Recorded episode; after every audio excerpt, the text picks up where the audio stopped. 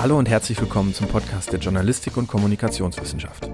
Eine neue Folge zum Wandel von Journalismus in digital vernetzten Gesellschaften und wie Medienschaffende von morgen auf diese Herausforderung reagieren können.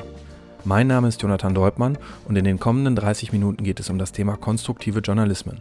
Wie wird die ökologische Transformation und die Konstruktion einer nachhaltigen Zukunft journalistisch begleitet? Dazu sprechen wir mit der Neurowissenschaftlerin und Autorin Maren Urner über die Implikationen ihrer Forschung für den Journalismus.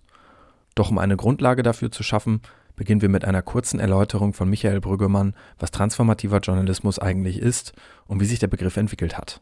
Warum rede ich von transformativem Journalismus? Weil es eben diese Theorien zur Notwendigkeit einer großen gesellschaftlichen Transformation gibt.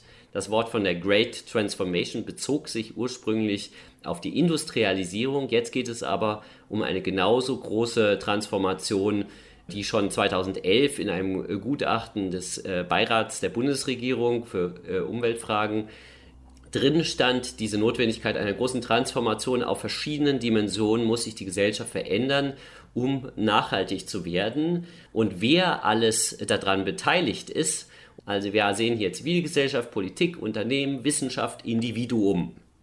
In dem ganzen Gutachten kommt das Wort Journalismus vielleicht ein, zweimal vor. Die ganze Frage der Kommunikation wurde auch übersehen. Und das ist sicherlich ein Problem, weil gesellschaftliche Veränderung wird in Kommunikation vorbereitet, diskutiert, die fängt schon irgendwann mal auch in den Köpfen an, in Diskursen. Und deshalb hat man eben eine Verantwortung als Journalist, als Journalistin und muss sich zumindest die Frage stellen, wie gehe ich mit dieser Herausforderung um Transformative JournalistInnen tun das, indem sie nicht nur distanziert und neutral berichten, sondern zu gewissen Themen Stellung beziehen. Ein Beispiel für transformative Journalismen ist etwa die Ausgabe vom Stern, kein Grad weiter, für die das Magazin VertreterInnen von Fridays for Future in die Redaktion eingeladen hat. Das hat anschließend zu Vorwürfen von konventionellen JournalistInnen geführt, die sagen, das sei kein Journalismus, sondern schon Aktivismus und dass damit die journalistische Unabhängigkeit aufgegeben werde. Dazu sagt Michael Brüggemann, als Sozialwissenschaftler sage ich ja, Sie können ja auch gar nicht neutral sein. Diese Objektivität ist natürlich eine Illusion, das wissen Sie alles, das haben wir alles im Theorienseminar durchgenommen, dass kein Mensch neutral gegenüber irgendwas sein kann und dass man besser äh, damit fährt, diese eigene Bias, die man zu allen Themen hat, äh, zu reflektieren, als sie zu leugnen. Dieser äh, transformative Journalismus würde also die ökologische Transformation der Gesellschaft durch Journalismus fördern wollen, mit aktiverer Gestaltung der journalistischen Rolle, also nicht einfach irgendwie, da sind die Nachrichten und ich berichte drüber. Und eins ist Constructive Journalism oder eben dieses Transformative Journalism, wo konstruktiver Journalismus ein Teil davon ist aus meiner Sicht, aber der noch mal ein bisschen darüber hinausgeht, indem er transparent macht, der transformative Journalismus, ja, wir wollen hier irgendwie durch Journalismus den Wandel zu Nachhaltigkeit befördern. Also kann konstruktiver Journalismus als ein Typ von verschiedenen transformativen Journalismen eingestuft werden. Aber um den Begriff noch präziser abzugrenzen, kommen wir nun zu einer bekannten Vertreterin dieser Strömung im Journalismus. Maren Urner. Sie ist Professorin für Medienpsychologie an der Hochschule für Kommunikation und Wirtschaft in Köln. Dabei wendet sie ihre Erkenntnisse aus der Neurowissenschaft auf die Informationsproduktion und Verarbeitung an. Ihr Grundsatz lautet, alles beginnt im Kopf. Und aus dieser Überzeugung hat sie das Konzept des konstruktiven Journalismus in die Tat umgesetzt. 2016 gründete sie das Online-Magazin Perspective Daily.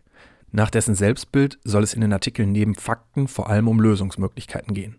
Ganz im Kontrast zu mehr der medialen Berichterstattung, welche eher Konflikte und Negatives fokussieren. Und das bestätigen auch die Untersuchungen von Maren Urner.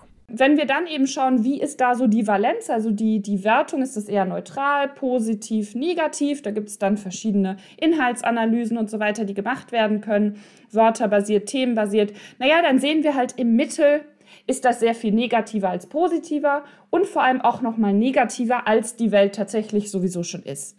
Also eine Analyse, die Sie hier unten sehen von Heinz und Zwin 2000, ähm, da ging es tatsächlich um deutsche Medien, die Welt, wo geschaut wurde über einen Zeitraum, wie über den Arbeitsmarkt berichtet wurde. Und es kam so auf eine positive Nachricht 10 bis 20 negative Nachrichten zu einer Thematik, die sich in dem Zeitraum, es ging um den Arbeitsmarkt, tatsächlich positiv entwickelt hat. Und wenn wir weltweit auf die Daten gucken, dann sehen wir halt auch, die Tendenz ist da in Anführungsstrichen sinkend oder steigend, je nachdem, wie wir drauf gucken. Also es wird immer negativer. Ja, also diese Verschiebung von noch negativer zu berichten, als die Welt ohnehin schon ist. Wie gesagt, die Krisen sind da und real, die nimmt auch noch zu. Warum? Was ist die zentrale Aufgabe Ihres Gehirns? Uns am Leben halten. Naja, und womit ist so ein Gehirn dann gut beraten? Naja, möglichst intensiv und schnell auf Negatives und damit potenzielle Gefahren zu reagieren. Das heißt, diese Mechanismen, die alles andere als objektiv und neutral sind in unserem Kopf, sind erstmal ein Überlebensvorteil. Durch diese sogenannten Negativity Bias haben Menschen generell einen Hang zum Negativen. Das kann uns am Leben erhalten, aber eben auch lähmen. Denn was macht das Gehirn bei Angst und Unsicherheit? Es trifft Vorhersagen. Vorhersagen darüber, was als nächstes passiert. Und das fängt bei Greifbewegungen an. Auch das ist eine Vorhersage, die auf sensomotorischer Ebene dann abläuft. Und genauso natürlich auf inhaltlicher Ebene. Muss ich jetzt Masken tragen? Machen wir Vorlesungen wieder digital? Und so weiter und so fort. Auf Hirnebene sorgt das dafür, dass in so wie Sackgassenschilder, ja, wenn Sie sich das wie so ein Straßennetz vorstellen, die Gehirnregionen blockiert sind. Sie können da nicht mehr reinfahren, wenn Sie in Angst und Unsicherheit sind die eigentlich für gute und langfristige Entscheidungen verantwortlich sind. Und das Gleiche gilt für die Gehirnregionen, wo ihr Gedächtnis sitzt. Also was sie bisher im Leben gelernt haben und was hilft, dass sie gute Entscheidungen treffen, ist ebenfalls blockiert. So können wir im Notfall noch kurzfristig reagieren, aber keine langfristigen Probleme erfassen oder lösen. Also auch hier hat das Steinzeithirn gleichermaßen Vor- wie Nachteile. Ganz ähnlich wie die nächste grundlegende Eigenschaft menschlichen Verhaltens, nämlich Gewohnheiten. Dazu erklärt Maren Urner, bis zu 95 Prozent ihrer Handlungen an so einem Durchschnittstag sind Gewohnheitshandlungen. Also Gewohnheiten sind erstmal Automatismen, wo sie Energie sparen. Sie können dann ihre Ressourcen im Kopf natürlich für andere Dinge nutzen, wenn sie Gewohnheiten haben. Fluch und Segen zugleich. Fluch, weil es eben auch bedeutet, wir sind gefangen in dem, was wir für normal, für richtig, für angemessen, für überhaupt vorstellbar halten. Ich habe in dem Zusammenhang auch mal von der Vorstellungskrise gesprochen. Wir sind so sehr in unseren Gewohnheiten gefangen, dass wir nicht mehr in der Lage sind, uns andere Dinge vorzustellen. Und ohne eine Vision oder die nötige Vorstellungskraft können keine globalen Krisen oder die von Michael Brüggemann beschriebene Transformation gemeistert werden. Zu genau diesem Problem wurde schon in den 50er Jahren geforscht und 1972 ein entscheidendes Experiment vorgestellt. Die haben Hunde in diese Apparatur, die Sie hier sehen, gesetzt, wo auf der einen Seite milde elektrische Schocks appliziert wurden. Bei Hunden ist das genau wie bei Menschen. Ja, die finden das nicht besonders angenehm, wenn sie schon mal an so einen Zaun von einer Kuhwiese gepackt haben. So ungefähr war das dann. Dann springen die über diese Absperrung und bringen sich in Sicherheit. So, und diese Lampe signalisiert halt immer, wenn, der, wenn die Stromladung kommt. Dann gab es eine zweite Gruppe von Hunden, die hatten auf beiden Seiten elektrische Schocks. Die springen also hin und her und merken, Mist, ich kann dem nicht entkommen. Dann warten die einfach, bis die Lampe hier wieder ausgeht und dann werden sie aus der Umgebung rausgenommen und es ist vorbei. Das spannende Ergebnis ist jetzt, wenn die Hunde aus der zweiten Gruppe, also wo auf beiden Seiten elektrische Schocks sind, in die Umgebung, die Sie hier sehen, gesetzt werden. Sie bleiben sehr schnell winselnd in der Ecke sitzen und warten, bis sie wieder rausgenommen werden. Aber sie sind nicht mehr in der Lage zu lernen, selbst wenn sie dann auf der anderen Seite merken, da ist kein Schock mehr, dass sie sicher sind. Und wenn Sie das jetzt übertragen auf Menschen, mit denen andere Experimente nicht mit elektrischen Schocks gemacht wurden, dann bedeutet das eben, wenn wir wiederholt, und es geht innerhalb von sehr kurzer Zeit, gesagt bekommen, die da oben machen sowieso, was sie wollen, wir können nichts machen, oder sie in einem Unternehmen sind, wo Menschen ihnen sagen, das können sie nicht, das schaffen sie nicht, dann lernen sie hilflos zu sein. Zusammengefasst sind all diese Herausforderungen, also die Vorliebe fürs Negative, Ängste und die Macht der Gewohnheiten für uns überlebensnotwendig. Aber sie bringen uns in einen Zustand, in dem wir nicht mehr dazulernen können, obwohl es Lösungen gibt. Dieser Prozess dauert bei Menschen manchmal nur fünf bis zehn Minuten, beispielsweise wenn SchülerInnen unlösbare Aufgaben gestellt werden. Doch an dieser Stelle kehren wir vom neurowissenschaftlichen Exkurs zur Praxisrelevanz für Medienschaffende zurück. Denn Maren Urner hat in ihrer Dissertation drei Ansätze bzw. Zutaten zusammengestellt, um diese Hilflosigkeit zu bewältigen. Beispielsweise, wie man journalistisch fragt. Also zu fragen, wofür statt wogegen. Ja? Stellen Sie sich vor, Sie stehen vor einem Interviewpartner, Partnerin und Sie fragen, ja, wofür machen Sie das eigentlich? Kreieren Sie, wieder hier hirntechnisch gedacht, ein komplett anderes Gedankenbild und mentale Muster und Gewohnheiten werden vielleicht auch aktiviert, als wenn Sie fragen, ja, wogegen sind Sie denn? Und Sie können, und das hat Michael Rügemann ja eben auch so schön gesagt, Sie können nicht nicht beeinflussen und verändern. Also weil sie in die Welt treten, sind sie Aktivist, weil sie Gehirne verändern, inklusive ihres eigenen. Deshalb können sie sich halt nur überlegen, wie möchte ich das machen. Sie können nicht sagen, ich mache es nicht. Die zweite Zutat ist, Lagerdenken zu überwinden, neue Gruppen zu denken. Was meine ich damit? Naja, wo haben wir Gruppen vor allem? Auch im Sport. Ähm, und da gibt es zum Beispiel eine Studie, wo unterschiedliche Fußballfans, in dem Fall war es eine Studie in England, und da sind Liverpool und Manchester die verfeindeten oder eine der verfeindeten äh, Konstellationen. Und dann wurden Liverpool-Fans eingeladen, mit ihrem Shirt, ihrem Trikot in, zu der Studie zu kommen und mussten dann durch einen Gang gehen. Und in diesem Gang ist ihnen ein Komplize der Wissenschaftler und Wissenschaftlerin begegnet und der ist gestolpert und der hatte ein Manchester-Trikot an. Und die abhängige Variable, die gemessen wurde, war halt, wie oft der Liverpool-Fan die Hand reicht, um dem äh, Manchester-Fan hochzuhelfen. Und die hatten halt vorher die Information bekommen, ne, du bist hier heute als Fußballfan, Michael lacht, er ahnt es, ne? Nicht so häufig wurde da die Hand gereicht. So, und dann gab es eine zweite Untersuchungsgruppe, wo die Liverpool-Fans die Information bekommen haben, du bist hier heute als Fußballfan. Und es gab einen statistisch, statistisch signifikanten Unterschied in dem Akt des Handreichens gegenüber den Manchester-Fans. Warum erzähle ich das? Weil es so einfach ist, unsere Gruppen anders zu definieren. Inklusiv statt exklusiv.